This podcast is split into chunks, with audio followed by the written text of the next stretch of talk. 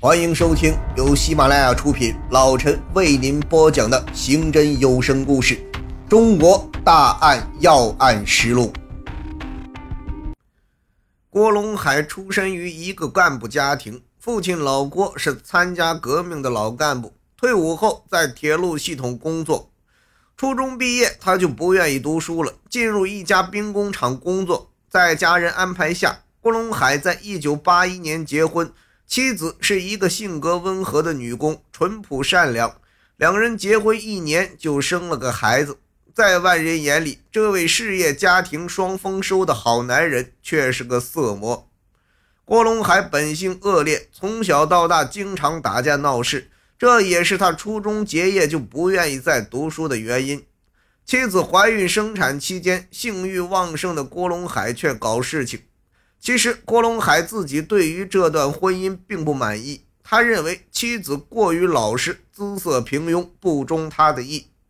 郭龙海看上的是厂里一个叫做小梁的厂花，在郭龙海眼里，小梁年轻漂亮，前凸后翘，为人风骚。郭龙海曾经追求过小梁，但小梁对已婚工人郭龙海不屑一顾。追求失败，郭龙海有意盯着小梁，发现了他的秘密。在一个深夜里，紧盯着小梁的郭龙海发现，他偷偷溜出女工宿舍，来到工厂后的荒山上。车间主任在这里等着他，两人很快滚到了一起。郭龙海很卑鄙，随即以此来要挟小梁，说要把这件事情说出去。当年对于作风问题看得很重，流氓罪还要劳教的。小梁吓得急忙求郭龙海保密，郭龙海趁势要求和小梁发生关系，小梁没有办法，只得从了郭龙海。两人在荒山上野合多次，事后郭龙海却没有严格保密。一次酒后的胡言中，郭龙海得意洋洋地将同小梁的事情告诉了一个朋友，谁知道这个朋友正好也在偷偷追求小梁。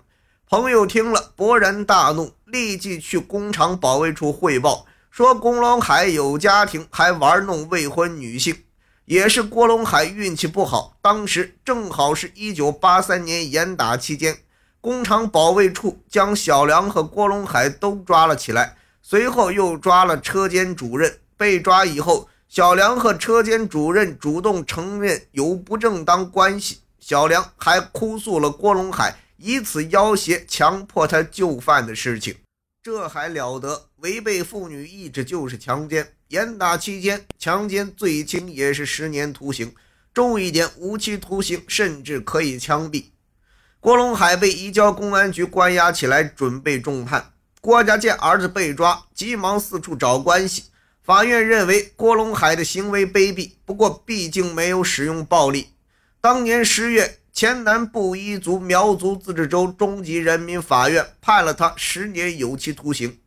郭龙海入狱后表现还是不错的，认真改造工作。郭龙海很聪明，入狱期间还考取了函授的本科，被监狱评选为标兵，连续减刑。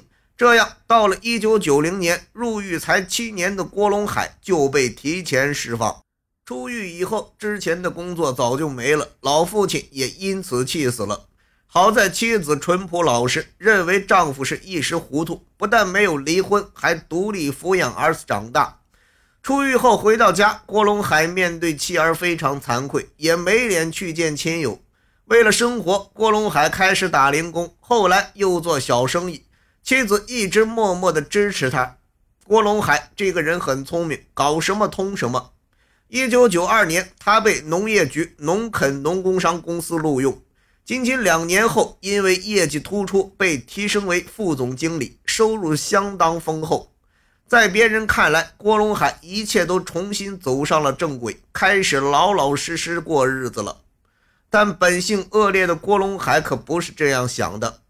郭龙海对小梁和告状的那个朋友的仇恨一直存在。他入狱前就发誓要报复他们。出狱以后，郭龙海就买了一把尖刀，去原单位工厂找小梁和朋友算账。谁知道小梁被捕后没脸见人，早就不知去向。那个朋友在五六年前就辞职下海，也不知道在哪里。郭龙海见报复无望，非常失望气愤。女人都不是好东西的烙印，在他心里永远无法抹去。